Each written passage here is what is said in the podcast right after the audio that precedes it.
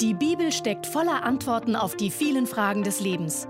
Baylis Conley hat es selbst erlebt und erklärt dir das Wort Gottes verständlich und lebensnah.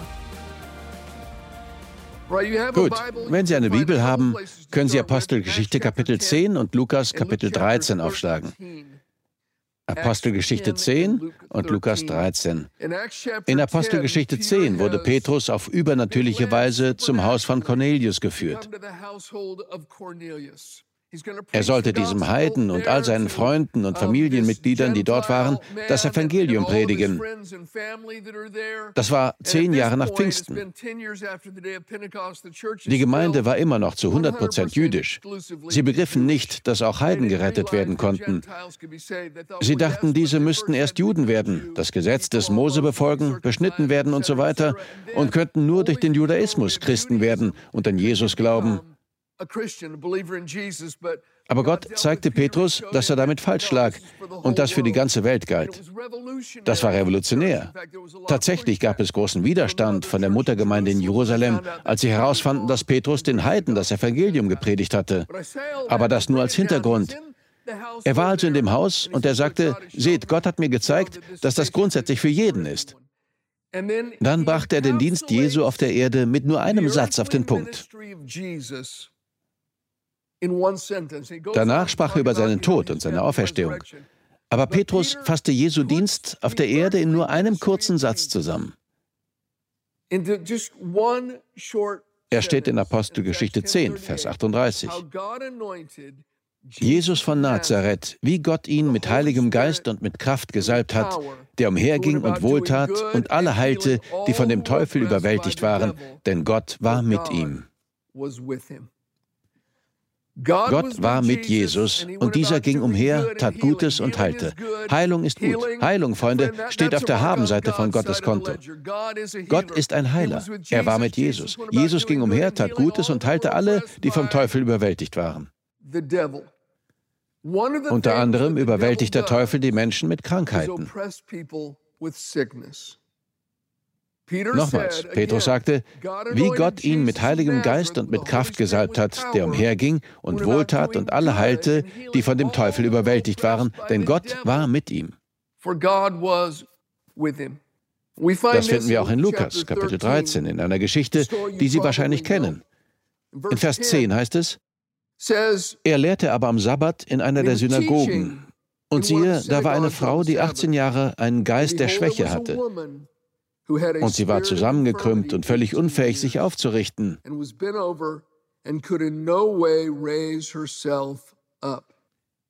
Sie litt 18 Jahre lang unter einem Geist der Schwäche. Und natürlich heilte Jesus sie.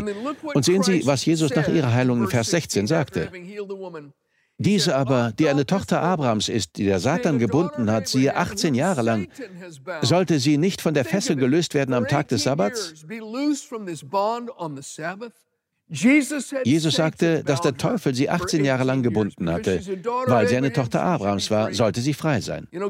Im Galaterbrief heißt es, wenn sie ein Christ sind, sind sie ein Nachkomme Abrahams und Erbe gemäß der Verheißung. Das ist eine gute Nachricht. Wir wissen, dass das nicht das Einzige ist, was der Teufel tut, aber wir wissen, dass er Krankheit in das Leben von Menschen bringt. An diesen Gedanken knüpft Epheser 4, Vers 27 an, wo es heißt, gebt dem Teufel keinen Raum. Geben Sie dem Teufel keinen Raum. Und das Wort Raum ist das griechische Wort Topos. Daher stammt das Wort Topographie. Es bedeutet wörtlich, geben Sie ihm nicht einmal den Raum, seinen Fuß aufzusetzen. Öffnen Sie ihm aus keinem Grund die Tür. Es ist nicht das Einzige, was er tut, aber wenn der Teufel kommt, bringt er oft Krankheiten mit sich. Die Bibel sagt also, gebt ihm keinen Raum, lassen Sie ihn keinen Fuß in die Tür bekommen, geben Sie ihm kein Einfallstor. Die Message Bible sagt, keinen einzigen Ort, an dem er seinen Fuß aufsetzen kann. Wenn Sie die Verse im Epheser 4, wo es heißt, gebt dem Teufel keinen Raum, im Zusammenhang lesen und sich die Verse davor und danach ansehen, stellen Sie fest, dass es hier insbesondere um Zorn geht, der nicht aufgelöst, sondern aufgestaut wurde und deshalb weiter schmoren kann. Zorn, der sich in Bitterkeit verwandelt. Zorn, der nicht abgegeben wurde. Eine Verletzung, die nicht losgelassen wurde. An diesem Punkt heißt es, die Sonne gehe nicht unter über eurem Zorn. Gehen Sie nicht zornig ins Bett. Hier wird gezeigt, wenn Sie an Ihrem Zorn festhalten, öffnen Sie dem Teufel eine Tür. Wir haben gerade gelesen, dass Jesus alle heilte, die vom Teufel überwältigt waren. Und das kann unter anderem darin bestehen, dass er die Menschen krank macht.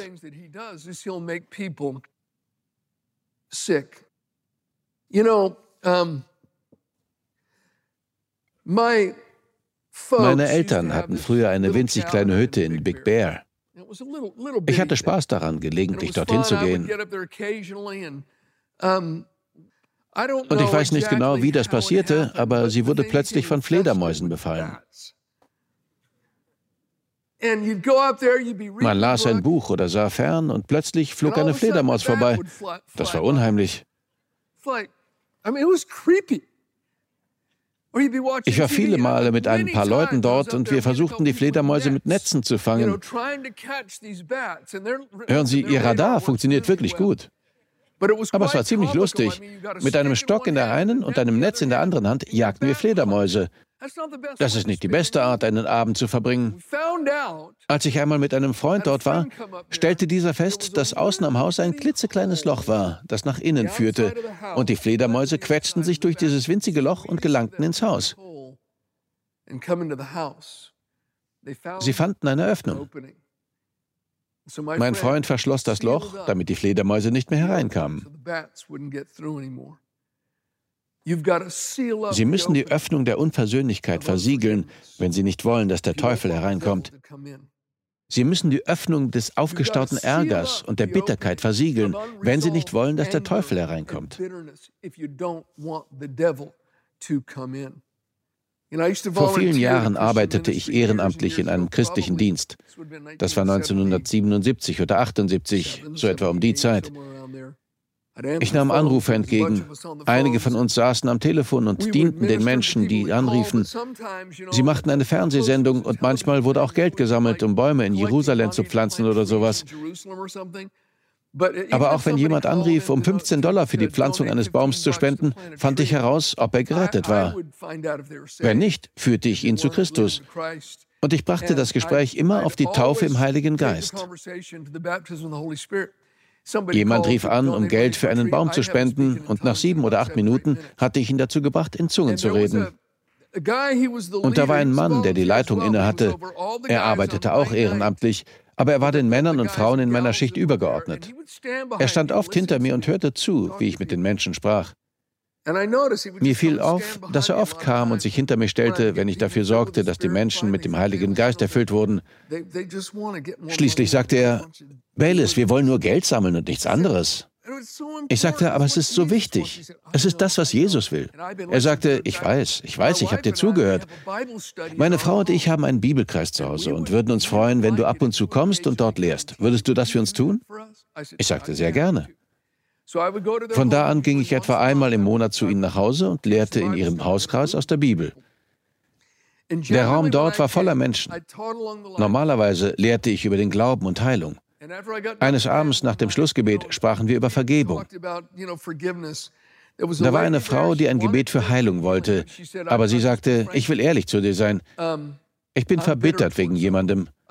Ich sagte, du musst das loslassen, sonst wird es dir nichts nützen, wenn ich für dich bete. Sie sagte, tu es trotzdem. Ich sagte, nein, das tue ich nicht. Sie sagte, ich werde ihm nicht vergeben. Ich sagte, okay, dann werde ich auch nicht für dich beten. Da wurde sie wütend. Im nächsten Monat, ich glaube, es war zwei Wochen später, lehrte ich wieder und sie war auch wieder da. Sie hatte einen arroganten Ausdruck auf dem Gesicht. Sie sagte, ich habe einen Vers gefunden, der beweist, dass ich nicht vergeben muss. Das ist wirklich wahr. Ich fragte, wo steht der? Sie sagte, ich muss ihn dir nicht zeigen. Ich sagte, dann muss ich auch nicht für dich beten. Dabei beließen wir es. Es hätte überhaupt nichts genützt, wenn ich für sie gebetet hätte, dass sie geheilt wird, weil sie sich dafür entschieden hatte, an ihrer Bitterkeit und ihrer Unversöhnlichkeit festzuhalten.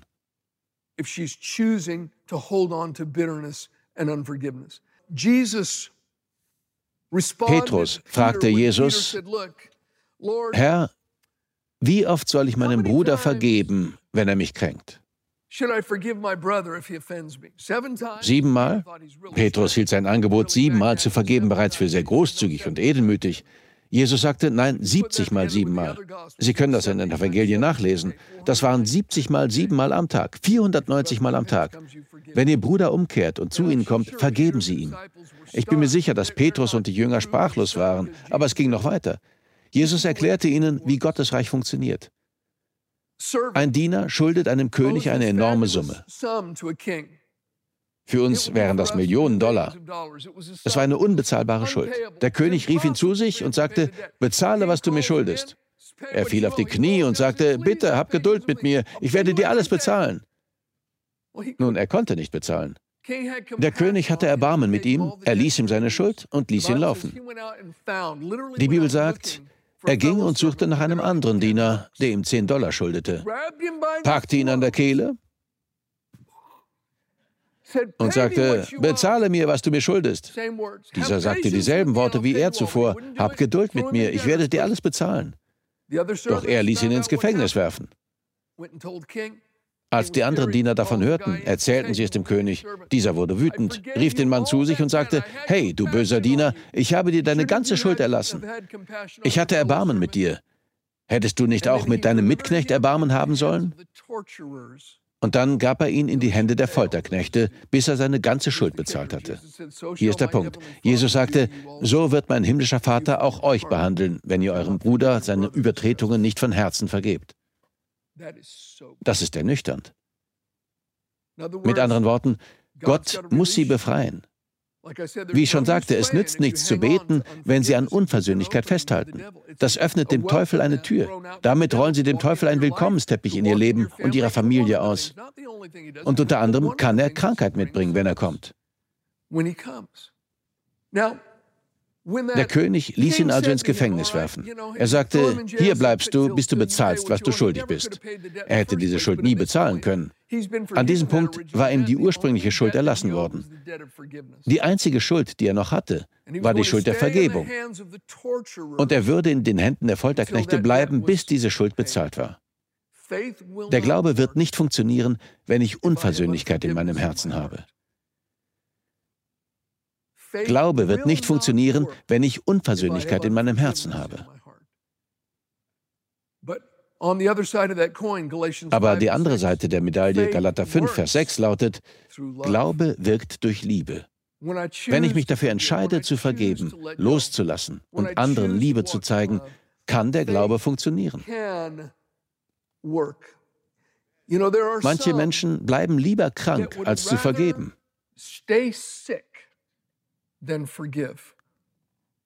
Das ist wahr. Es gibt Menschen, die lieber Schmerzen in ihrem Körper haben und krank sind, als zu vergeben.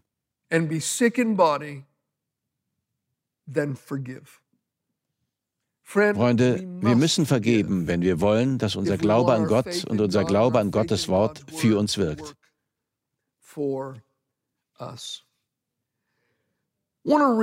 Ich möchte Ihnen 2. Korinther Kapitel 2, Verse 10 und 11 vorlesen. Hier schreibt Paulus. Sehen Sie sich das an. 2. Korinther 2, Verse 10 und 11. Wem ihr aber etwas vergebt, dem vergebe auch also ich. Denn auch ich habe, was ich vergeben habe, wenn ich etwas zu vergeben hatte, um euretwillen vergeben vor dem Angesicht Christi, damit wir nicht vom Satan übervorteilt werden. Denn seine Gedanken sind uns nicht unbekannt.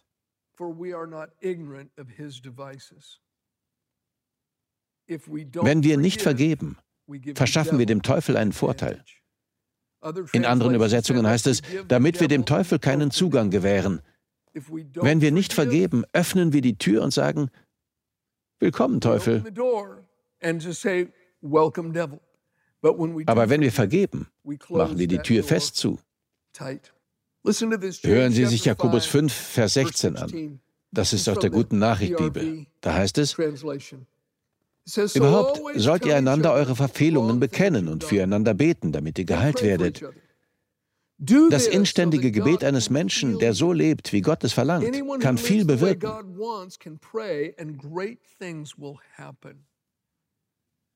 Wenn Sie jemandem Unrecht getan haben, müssen Sie ihn um Vergebung bitten. Wenn Sie jemandem sagen müssen, dass Sie ihm vergeben, tun Sie es. Nun, das ist nicht immer möglich. Manchmal müssen Sie einfach mit Gott reden. Bitten Sie Gott, Ihnen zu vergeben. In manchen Umständen ist ein Gespräch mit der anderen Person nicht möglich oder ratsam, aber wenn es möglich ist, müssen Sie es definitiv tun. Wenn Sie um Vergebung bitten müssen, zögern Sie nicht. Der Hauptgrund für das Scheitern des Glaubens, den Jesus anführt, ist die Unversöhnlichkeit.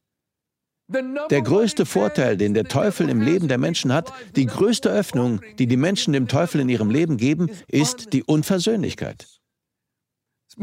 Viele von Ihnen haben die folgende Geschichte vielleicht schon gehört. Ich lehrte einmal an einem Sonntagabend über das Thema Heilung und Vergebung. Wir hatten eine gute Zeit. Man konnte Gottes Gegenwart spüren. Wir beteten für Menschen. Am Sonntag darauf kam eine Frau zu mir und sagte, Pastor, die Predigt am letzten Wochenende hat mich sehr bewegt. Ich sagte, das ist wunderbar. Sie sagte, danach wusste ich, dass ich nach Hause gehen und meinen Vater anrufen musste. Ich hatte schon viele Jahre lang nicht mehr mit ihm gesprochen. Ich glaube, es war mehr als ein Jahrzehnt. Ich musste ihn anrufen und ihm vergeben. Ich fragte sie nicht, worum es dabei ging, und sie wollte es mir auch nicht sagen. Also beließ ich es dabei. Ich sagte, das ist großartig. Sie sagte, ich ging nach Hause, suchte die Nummer meines Vaters heraus und rief ihn an. Er war so überrascht. Ich sagte, Daddy, ich bin es. Er sagte, Hi Liebling, warum rufst du mich an? Ich sagte, Daddy, ich war verbittert. Ich möchte dir nur sagen, dass ich dir vergebe, was du getan hast. Ich vergebe dir. Er brach fast zusammen. Er sagte, danke, Liebling. Ich verdiene das nicht, aber danke. Und sie sagte, Daddy, da ist noch etwas anderes. Ich war so viele Jahre lang verbittert. Bitte vergib mir, dass ich all die Jahre Groll gegen dich gehegt habe. Er sagte, natürlich tue ich das. Dann fing die Frau, noch während sie mir die Geschichte erzählte, an zu weinen. Sie sagte, was Sie nicht wissen, ist, dass ich 15 Jahre lang Migräne hatte. Sie sagte nicht, ich hatte 15 Jahre lang immer wieder Migräneanfälle. Sie sagte, ich hatte 15 Jahre lang Migräne. An jedem einzelnen Tag, 24 Stunden lang. Die ganze Nacht über hatte ich furchtbare Kopfschmerzen. Ich nahm eine Handvoll Medikamente, aber der Schmerz ließ kaum nach. 15 Jahre lang hörte die Migräne nicht auf. Sie war jeden Tag da, jede Nacht, jede Woche, jeden Monat, jedes Jahr, Jahr um Jahr, 15 Jahre lang. Sie sagte, am letzten Sonntagabend vergab ich meinem Vater. Am nächsten Morgen wachte ich auf und hatte keine Kopfschmerzen mehr. Sie sagte, ich hatte die ganze Woche über keine Kopfschmerzen. Jetzt schluchzte sie, während sie weitersprach. Sie sagte, Pastor, Sie können sich nicht vorstellen, wie es ist, 15 Jahre lang Kopfschmerzen zu haben und dann plötzlich frei davon zu sein. Sie versiegelte die Öffnung. Die Fledermäuse konnten nicht mehr hereinkommen. Ich will Ihnen etwas sagen und ich denke, es ist wichtig, dass Sie das verstehen. Vergebung endet nicht immer mit Versöhnung. Das tut sie nicht. Es ist großartig, wenn es so kommt, aber dazu braucht es zwei. Vergebung ist ein Geschenk, das Sie sich selbst machen und jemand anderem geben. Es ist umsonst. Sie geben es, aber vielleicht reagiert der andere nicht darauf. Es gibt jemanden, der mir vor vielen Jahren großes Unrecht getan hat, und ich habe ihm vergeben. Ich grübele nicht darüber nach. Ich denke nicht mehr daran. Und wenn es mir einfällt, kriege ich keine Wut. Ich spreche gut von ihm. Es ist einfach kein Problem für mich. Ich habe die Sache vor all den Jahren losgelassen, aber er hat nie Reue gezeigt. Und genau dasselbe, was er mir angetan hat, hat er auch mehreren anderen Menschen angetan. Diese kamen zu mir und sagten, Bayless, ich habe erfahren, dass dir das auch passiert ist. Es tut mir so leid, ich wusste das nicht. Aber sie hatten ihm dieselbe Gelegenheit gegeben und dasselbe war passiert. So gingen seit damals auch noch einige andere Beziehungen zu Bruch. Aber es gab nie eine Versöhnung. Ich weiß nicht, ob es hier eine geben wird. Ich wäre offen dafür. Aber jetzt ist es schon so viele Jahre her. Es ist nicht passiert. Aber was die Vergebung angeht, ist das kein Problem für mich. Nein. Ich spreche nicht darüber, was er getan hat. Ich spiele es nicht immer wieder durch. Ich denke nicht darüber nach. Es ist kein Problem. Corrie ten Boom, eine großartige Frau Gottes, war mit ihrer Schwester in einem deutschen Konzentrationslager. Ich habe den Ort besucht. Ich war dort mit Bruder Andrew, dem Schmuggler Gottes, falls Sie das Buch gelesen haben. Ich hatte das große Vorrecht, einen Tag mit ihm zu verbringen. Und Corrie ten Boom nahm ihre Radiosendung bei ihm zu Hause auf und ich sah den Ort, wo all das passierte. Sie erzählte ihre Geschichte. Sie hatte das Gefühl, nicht vergeben zu haben. Sie ging zu ihrem Pastor und sagte, ich habe versucht, diesen Menschen, die uns so großes Unrecht angetan haben, zu vergeben. Ihre Schwester starb in dem Konzentrationslager. Sie sagte, aber all diese Emotionen überkommen mich immer wieder und ich habe das Gefühl, nicht vergeben zu haben. Es ist so frisch. Und so vergebe ich wieder, aber kurz darauf passiert etwas und die Emotionen schlagen wieder über mir zusammen. Der Pastor brachte sie in eine alte Kirche mit einem Glockenturm. Er zog an dem Seil. Die Glocke erklang. Er zog das Seil erneut. Dann ließ er es los und machte einen Schritt zurück. Die Glocke läutete immer noch.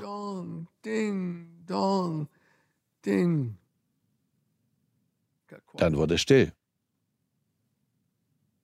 Er sagte, wenn du vergibst, ist das wie wenn du das Seil loslässt.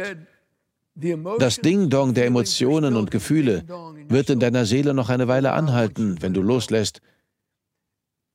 Ich möchte Ihnen sagen, wenn Sie nicht länger am Seil des Grolls ziehen, wird es in Ihrer Seele ruhig werden. Ich habe vor ein paar Minuten die Person in meinem eigenen Leben erwähnt, der ich vergeben habe. Das ist absolut kein Problem. Doch ich will sagen, dass die Glocke in meiner Seele trotzdem noch eine Weile weiterschlug. Aber ich habe mich geweigert, die Sache wieder durchzuspielen, anderen die Geschichte zu erzählen oder meinen Standpunkt darzulegen. Ich wollte nicht in den Augen eines anderen gerecht sein. Ich ließ es einfach los, spielte es nicht mehr durch und klammerte es aus meinem Gedankenleben aus. Ich vergab ihm auf meinen Knien und das war's. Ja, die Glocke läutete, aber das bedeutete nicht, dass ich ihm nicht vergeben hatte. Ich weigerte mich, an dem Seil zu ziehen, und es ist heute so ruhig und friedlich in mir. Ich sage Ihnen, es ist eine herrliche, herrliche Sache.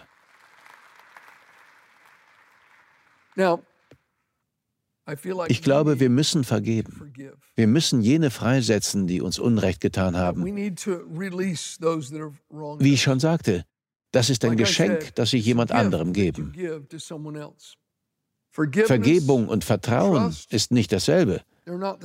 Vergebung ist ein Geschenk. Zuerst müssen Sie sich selbst vergeben, weil Sie es brauchen. Sie brauchen, was es nach sich zieht. Es ist ein Geschenk, das Sie jemand anderem geben. Vertrauen hingegen muss verdient werden. Wenn ich Ihnen vergebe und Sie an meine Tür klopfen, öffne ich und sage Hi. Wenn Sie mir dann meine Nase blutig schlagen, schließe ich die Tür. Sie klopfen nochmals an. Hi. Boom. Sie schlagen meine Nase blutig. Gut. Ich werde Ihnen zweimal vergeben, dass Sie meine Nase blutig geschlagen haben. Aber ich werde Sie ab jetzt bei geschlossener Tür lieben. Ich werde Ihnen nicht vertrauen. Das werden Sie sich verdienen müssen. Aber Vergebung müssen Sie sich nicht verdienen, sonst ist es keine wirkliche Vergebung.